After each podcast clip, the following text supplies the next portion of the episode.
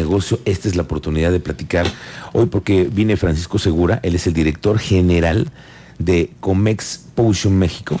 ¿Este es correcto el nombre? Es correcto. Paco, muy buenas tardes. Hola, hola, hola. Hola a todos los, eh, los radioescuchas. Gracias por el espacio, Miguel. Es correcto, Comexposium México. Mm, Comexposium, pero ¿sabe qué es exactamente? Todo lo que tiene que ver con las, las franquicias, porque viene la Feria Internacional de Franquicias por fin de regreso después de tiempo de que no se pudo hacer, ¿no? No, no, mira, me siento de esos elegidos por los dioses de las expos, porque afortunadamente no, no cortamos ninguna de las expos en Ciudad de México desde Ok. 2020. ¿Ah, sí? En 2020 fue un gran experimento porque fuimos la última expo que se hizo en el Ok. World Trade Center y a la semana siguiente vino el cierre. Luego en pandemia. 2021 reactivamos y ahorita para este 2022 que va a ser del 9 al 11 de junio, pues esperamos ya esta parte de la reactivación que lleva muy en serio.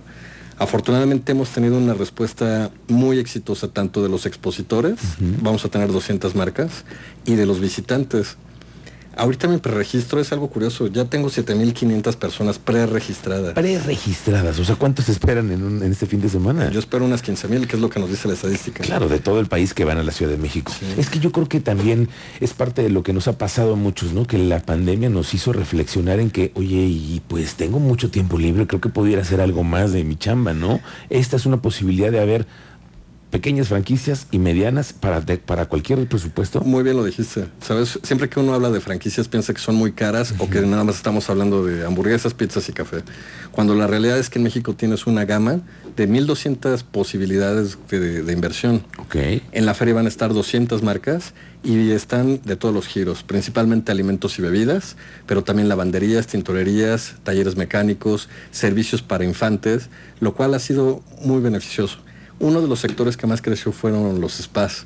Y por ahí va... de uñas y todo esto, ¿no? Qué crecimiento. Yo la última vez que fui a la feria de franquicias en la Ciudad de México, que nos hicieron el favor de invitarnos, veía como cuántos expositores de esto, cómo ha detonado, ¿no? Y en Querétaro, que además tenemos plazas comerciales como un día sí y otro también inauguramos una, se necesitan muchísimas franquicias. Totalmente. Y fíjate, esto lo vemos muy, muy bien reflejado en el preregistro. El 65% de los preregistros son mujeres. Mira, qué y interesante. sí muestran un interés especial en este sector de la belleza. Porque sabemos que es, aparte de que, cre- de que crecen, las inversiones van desde los 500 mil pesos, lo cual pues se vuelve un negocio accesible. Claro. Recordemos que el- lo mejor de la franquicia, cuando tú adquieres el derecho de la marca, es que la curva de aprendizaje va a ser mejor. Oye, Paco, ¿cómo es eh, que ustedes deciden invitar a expositores que tengan que tener historias de éxito y que después se puedan replicar, ¿no? Mira, como todos los negocios salen de una oportunidad y de una necesidad. Realmente platicamos con gente de todo, de todo el país, incluso del mundo.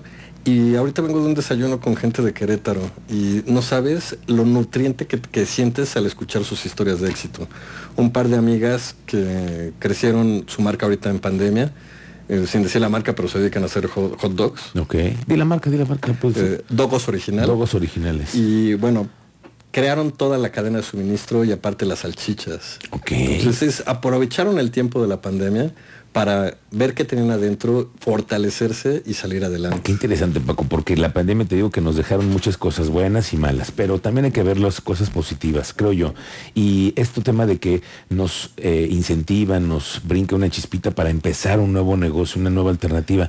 ¿Crees que negocios que van a estar en esta fe- feria nacieron de la pandemia también?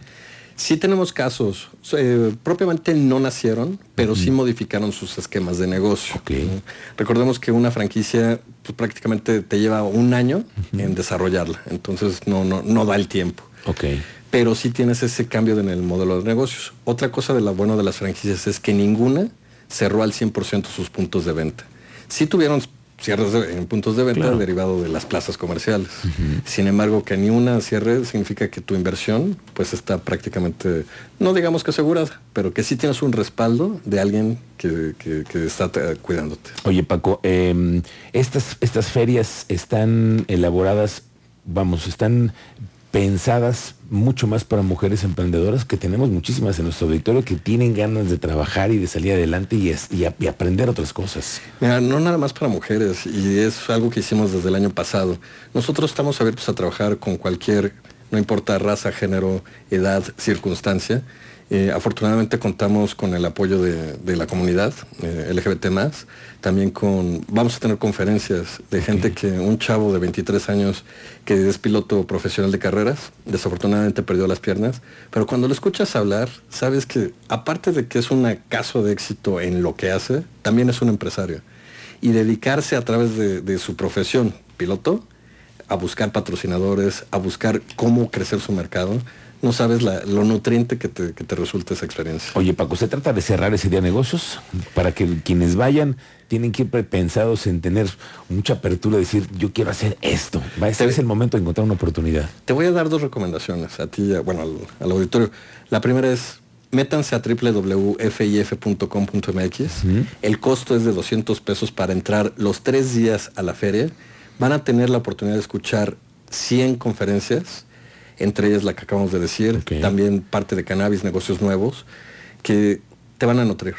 La segunda recomendación es, deja tu cartera en casa, ve con la mente abierta a escuchar todas las historias de todas las marcas y una vez que hayas escuchado, después una semana que hayas estudiado a la marca, ahora sí decídete por cuál vas a Que te hayas convencido. Totalmente. Pero se trata de ir a buscar y a encontrar nuevos escenarios para tu vida, ¿no? Totalmente. Qué buena onda. Paco Segura, esperamos que tengas mucho éxito en esta Feria eh, Internacional de Franquicias. ¿Qué edición es? Ya vamos por la 45 Nada más 45.